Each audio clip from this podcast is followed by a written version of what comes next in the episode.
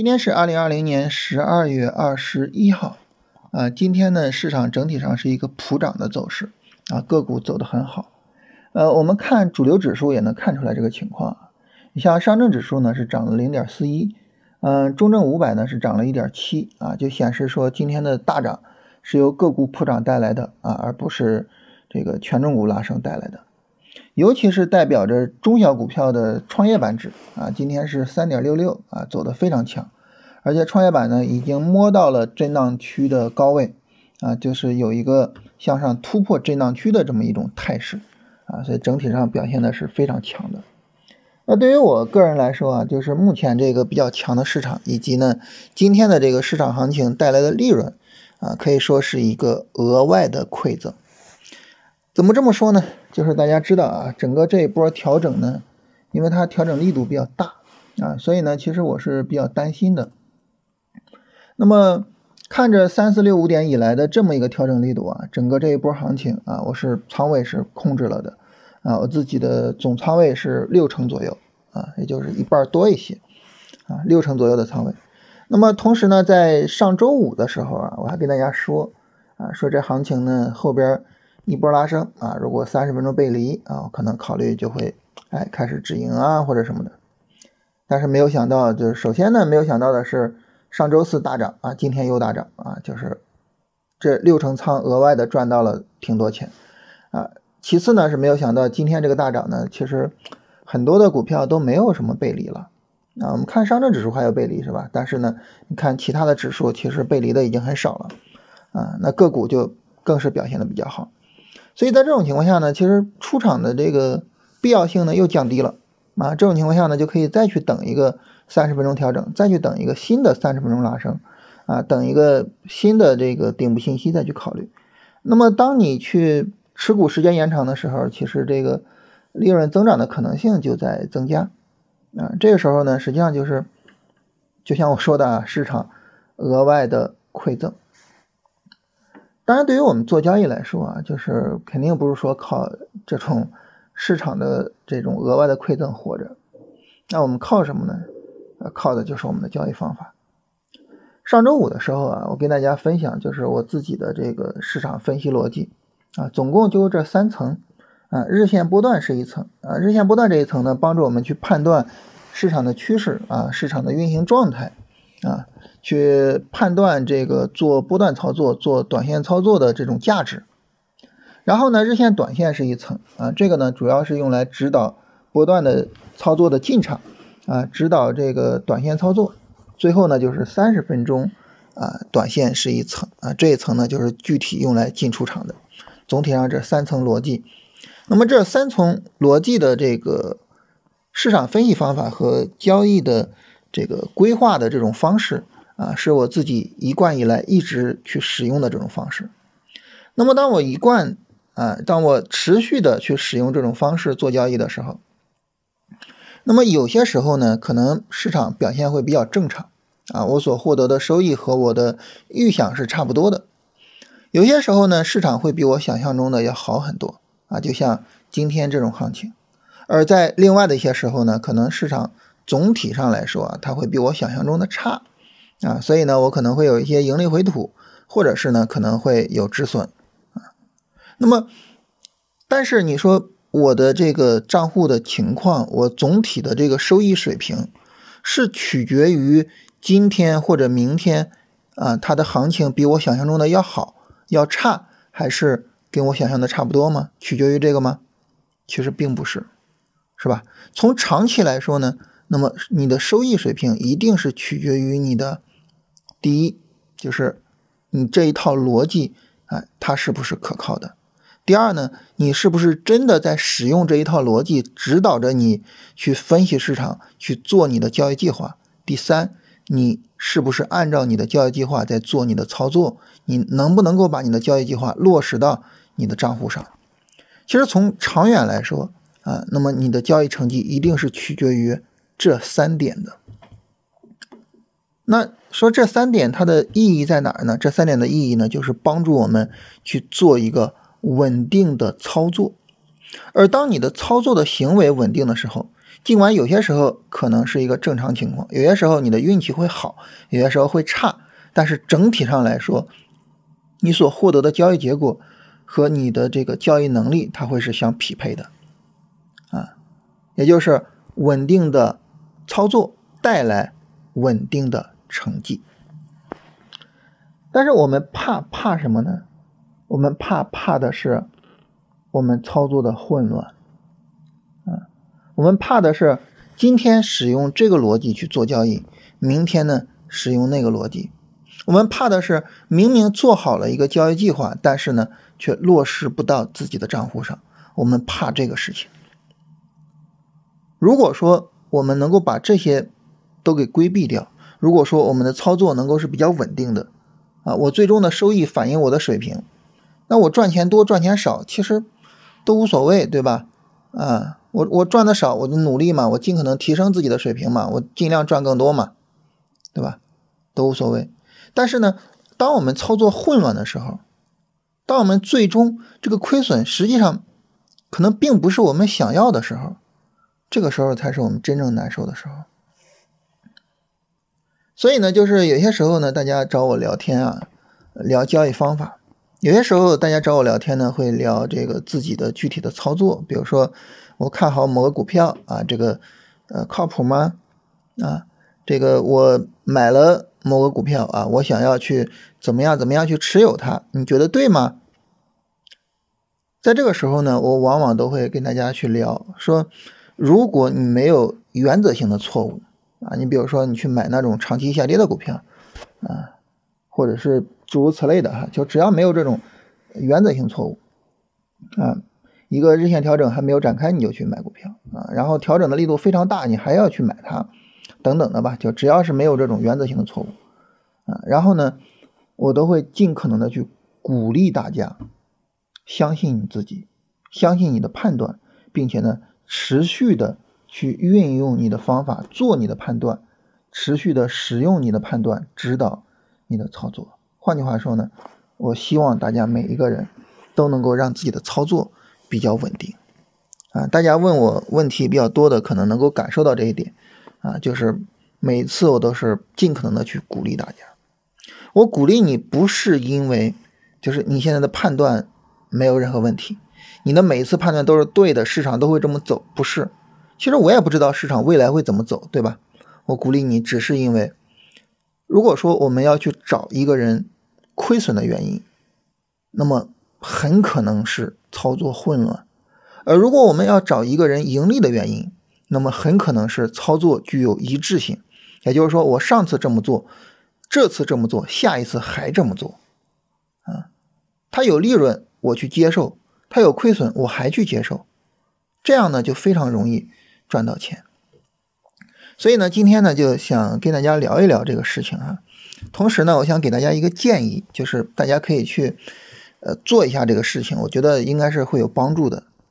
那就是呢，大家登录自己的账户，然后呢，你把你的交割单导出来，也就是找一下你过去买卖股票的交易记录，然后呢，你去查一下，我买这个股票是因为什么，我买那个股票是因为什么，然后你再去看一下你的操作逻辑是不是一致的。啊，如果说。大家某一位啊，可能比如说我是亏损的，我相信亏损的原因很大程度上，或者说很有可能是因为操作的混乱。他可能不是说呃你对市场的理解不到位，然后你交易方法不行，或者是诸如此类的。它很可能是因为你上次用这个方法，这次用那个方法，你做的乱，就导致呢你比较容易出现。交易上的问题，上一笔单子我可能买进去了啊，我准备耐心的拿一下，结果呢赚了很多钱都吐回去了。我一看这不行啊，这这赚钱了就得出啊。结果下一个股票呢赚钱就跑了，结果一个股票翻一倍，但是我并没赚到什么钱，是吧？那么这种操作上的混乱呢，就导致最终该赚的钱没赚到啊，然后呢该亏的你当然就会亏掉。啊然后就很难赚到钱，所以呢，建议大家呢好好的这个把自己的交割单导出来啊，然后呢一笔一笔的看一下啊，琢磨一下我到底是怎么回事，是什么原因带来的这些操作上的问题。我们看现在这个行情啊，它整体上比较强，也比较稳定啊。那么这种情况下呢，其实实际上就是说，等下一次拉升，看有没有背离，要不要去出场啊？那这个时候呢，可能我们的心态也会比较平稳一些。然后呢，在这个时候做这样的事情呢，是比较合适的。我在这顺便说一下这个事儿啊，就是。很多的人他不是这么想，很多的人呢是一亏损了就想，哎，我交易方法有没有什么问题啊？我要不要去改呀？其实我一一般不建议这样，我一般都是建议你最好是在盈利的时候去反思，我交易方法有没有什么问题啊？哎，它有没有可能会在哪儿导致我亏损啊？我要不要去改呀？就为什么呢？因为你像现在这个行情，你赚钱，你盈利，你心态更好。然后呢，你的判断可能是更加理性的，你找出来的问题可能真的是问题，而当你亏损的时候，你焦虑的时候，你可能就是没有问题也找出问题，不需要改也盲目的改，结果最终导致呢，这交易方法还是难以稳定啊。我们聊这个其实就是为了能够稳定交易方法，而不是说盲目的去改方法，对吧？所以呢，在现在这种行情比较好、有利润的情况下。去反思这个事情，我觉得是更值得的啊，所以跟大家聊聊这个事儿，给大家这么一个建议。好，来看一下上周五大家的问题啊，有朋友说按照龙回头买了一些股票，走的都还不错啊，然后这个呢，就对于我们来说呢，我觉得就是重点啊，一方面呢是把方法给学好，另外一方面呢就是把方法给用好啊。那么对于这位朋友来讲呢，就是用的比较好。然后有朋友问这个爱美客这个行业，啊，爱美客这个行业呢，它的基本面比较好。爱美客呢就属于医美这种行业啊，那么就是医疗美容这种行业。那么这种行业呢，它其实首先一个呢，它的前景是比较好的。再一个呢，这种行业它具有一定的成瘾性，就是你你但凡做了第一次，你就会去做第二次，你不做第二次你就难受，然后呢你就做第三次。所以呢，他的客户呢，相对来说，这个客户源是比较稳定的。那这个行业确实是比较好的，啊，当然这也就问问题，就是说上市不久，哎，这个事儿要不要考虑？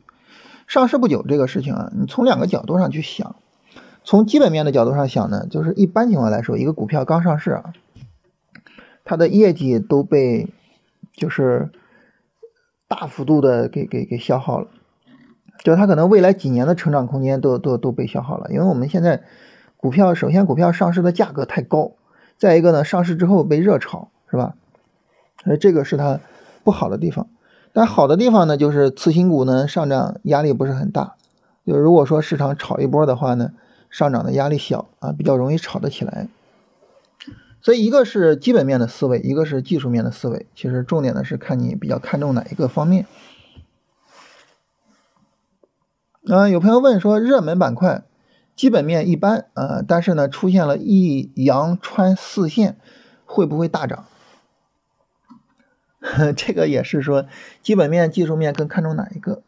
但是在技术面上，说实话，我自己从来没有用过一阳穿四线，我也不觉得说就是呃出现了这个一阳穿四线就会大涨。这个东西我我我我没有研究过，没有发言权哈，所以。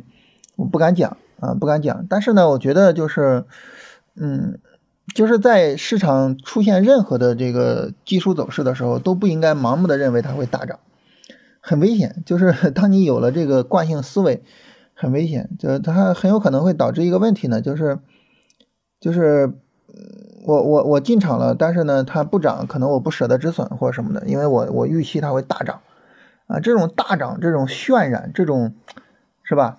它它它会很容易让我们放松警惕，啊，所以我觉得就是理性的对待啊，我我，但是对于这个方法本身我没有发言权，因为我从来没有用过。啊，有朋友说这个下跌不卖股票啊，上涨去卖，那么这跟止损卖出是不是有矛盾的？啊，因为你止损卖，你肯定是下跌卖嘛。那这个有没有矛盾呢？这个是这样啊，就是止损卖出呢，它跟这个上涨卖出，它两个呢是两回事啊。止损卖出，还有呢，呃，我们去做推损，就在龙回头战法里面跟大家聊推损啊，就是市场有新的低点，我把止损移到新的低点下方，这种卖出啊，我们叫它被动出场。被动出场呢，它总是在下跌的时候出场的啊，这个没有办法。那么我们所谓的上涨卖出指的什么呢？指的是主动出场。那主动出场呢，我都是在上涨的时候买。所以呢，我们在呃关于出场这一块儿就特别跟大家区分了这两种情况啊。大家可以看一下龙回头战法的好像是第十二期吧啊，就跟大家区分了这两种情况去聊的啊。一个呢是在下跌跌的比较厉害啊，我一看这行情不对了，我就出。一个呢是上涨啊，我去止盈，或者是呢有顶部结构我去出场啊，这是两种处理方式。啊，有朋友问周四的直播啊，这个我去问一下，因为这个事情是喜马拉雅的朋友他们帮忙弄的啊，不是我们自己弄的。呃，有朋友问说股票池怎么选的？一个股票池用多长时间？呃，股票池呢，我一般会把每天的这个比较强的板块和板块里的个股都会找出来啊，然后呢都会记录好。啊，那你说用多长时间呢？这个取决于行情的延续性啊。你像前面呢，这个呃，就是苹果要推一个无线耳机啊，然后在那天呢，市场炒了一下无线耳机，炒了之后呢，结果马上就大跌，那你这你你还能留吗？没法留，就删了就完事儿了，是吧？啊，但是呢，如果说行情走的比较好，那就一直去跟踪，比如说新能源车。啊，这个是我反复跟大家强调啊，就是在大盘波段下跌底部出来的板块，它很可能贯穿整个的波段上涨，你要持续去跟踪。新能源车是吧，就属于这么一个情况，还有光伏这两个板块，你看它时不时的就冒个头啊，动不动的就某一天就走的比较好。那今天，今天你看比亚迪、宁德时代是吧，直接都飙了。那这个时候呢，这个板块就得持续去跟踪，那就不能说哎我我。这个 做一波我就直接删了，这肯定不行啊！所以是看行情的情况，这个没有定论。呃，有朋友问说，这个个股出了之后就买新的股票啊，让资金不断的去滚动啊，这种方法就说这个是不是可行？这个方法呢，我最早的时候跟大家做节目曾经聊过，但这个方法有一个前提啊，就是呃。我我反复强调过这个事情啊，就是你在思考股市问题的时候，你不能说这个事儿怎么办，你得说在什么情况下这事儿怎么办。所以你说滚动这个事儿靠谱吗？靠谱，前提是什么呢？在牛市里面，你可以回头找一下当时的节目，我应该强调这个前提了，就在牛市里面这么去做，而不是在任何时候都这样做啊。你在熊市里边，你在。零八年、一八年、一五年这样的行情里边，你卖掉一只股票再买一个，卖掉一个再买一个，不亏惨了吗？对吧？但是牛市里边呢，这个首先大盘给我们提供了安全性，它再跌也跌不到哪儿去，对吧？再一个呢，这个呃，我们买的股票永远都是回调充分的啊，所以这个时候呢，个股呢也有上涨的动力，只要大盘一稳定啊，个股马上就涨啊，这种情况下呢，那么你去滚动这个。问题不是很大，然后，呃，还有一个呢，就是早期的节目聊小绿柱金叉进场，现在呢就是去聊说，呃，耐心的去等，耐心的去等这个止损比较低的情况，是不是对以前的方法做了扬弃？其实这个没有什么太大的区别，就是现在你进场小绿柱金叉也是可以的，啊，小绿柱金叉也是可以去进场的，呃，然后呢，你在小绿柱金叉进场的时候呢，就是把止损放低一些，给它一个波动空间，啊，也是这样的，就是都可以都可以这样去处理。但是呢，你像小绿柱金叉这种概念呢，因为它可能需要人为去判断，嗯，什么样的绿柱是小的呢，是吧？所以这个时候呢，在龙回头战法里边，我跟大家聊的交易方法呢，就重点的就是突破啊，因为这个就没有太大疑问了，是吧？这个位置破了就是破了啊，就没有什么疑问了。有朋友问龙回头战法在哪儿买啊？大家直接在喜马拉雅里喜马拉雅里面搜索龙回头战法，就可以看到我帅帅的头像啊，然后就可以去买了。啊，有朋友问这个大盘三十分钟上十五均线怎么没有找到？十五均线你需要自己调一下啊，因为这个呃软件上默认的均线一般情况来说都是五十、二十、三十、六十，你需要去自己调一下，调到十五。那为什么是使用十五而不是呃使用其他的均线呢？说白了就十五它起到了在当时哈起到了作用啊。那么我是人为去调的。嗯，十二月八号的高点，十二月九号的高点，以及呢，呃，十二月十一号的高点都落在十五均线上，所以我就特别的调了一下，调了一下之后呢，那么呃，它在后边呢也起到了作用，是吧？十二月十四号向上突破啊，然后呢，十二月十五号回撤到均线上，产生了第一次买入，那么十二月十七号啊，也是在均线附近啊破了一下均线，然后马上收回回来。包括在周五的时候也是，啊破了均线，然后马上收回回来，啊就这条均线在这一波行情里面起到了作用，啊所以呢就是特别去调一下，啊有朋友问说这个我买一个刚刚创历史新高的股票，能够盈利的概率有多大？这个可以自己统计一下，那我我曾经统计过，盈利出来的概率还是比较高的，但是关键在于你的这个盈利出来是百分之多少。啊，那么加入优化条件是不是会增加概率？这个你可以去统计啊，就是每一个条件都可以去统计一下。说周五的时候，医药和消费在调，我进了，是不是追高？你看这就有一个什么问题呢？就是板块轮动的问题啊。就是如果说呢，你看好这个板块，呃，就我们反复的讲，就是低位进，低位进，下跌的第二阶段。最晚在下跌第三阶段进，下跌第三阶段过去了，就后边不能再进了。反复强调这个事情，为什么呢？就是说有可能会追高这种情况啊。你看着这个板块很好，你买进去了，结果人家底部买的呢，已经有很很厚的利润垫了，想止盈就止盈，不想止盈拿着也无所谓。但是呢，你追高买的一下就被套了，就很难受。就大家有没有想过，就是为什么在牛市里边，就是大家都反复强调说。持有自己看好的股票，不要去动。为什么大家反复强调这个事情？想过没有？其实一方面啊，就市场轮动，啊，总有一天轮到你的这个板块上。还有一个方面，从根本的角度上来讲，就是我刚才所说的稳定性操作的稳定性。如果说呢，你今天做这个板块，明天追那个热点，你你很容易去东奔西走，但是最终挣不到钱。